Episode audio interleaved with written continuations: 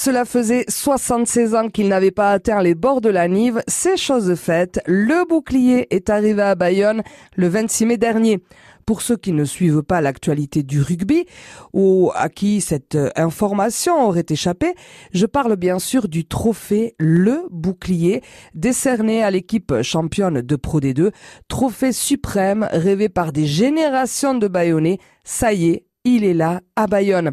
L'aviron bayonnais sacré champion à Pau l'a ramené dans ses bagages. C'est un grand rectangle métallique orné d'un ballon de rugby et d'une couronne de laurier, symbole de gloire depuis l'Antiquité. En euskara, deux mots sont utilisés pour désigner le bouclier, escutua ou bien encore Eredola. À l'origine, le bouclier est une arme défensive, se portant au bras et protégeant des assauts la partie supérieure du corps. Eredola désigne un bouclier rond, alors que le mot escutua, à rapprocher de l'écu, évoque un bouclier à forme variée, mais orné des armoiries d'un seigneur. Le bouclier, saluant le champion de Pro D2, n'est certainement pas une arme, mais bien une distinction honorifique, un objet symbolique qui rassemble. El.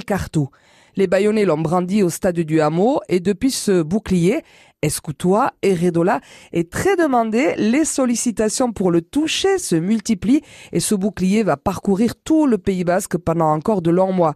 Au Pays Basque, les champions se voient traditionnellement offrir un béret, Chapela. Ils deviennent alors champions, Chapeldun, le béret étant la récompense, Chalia.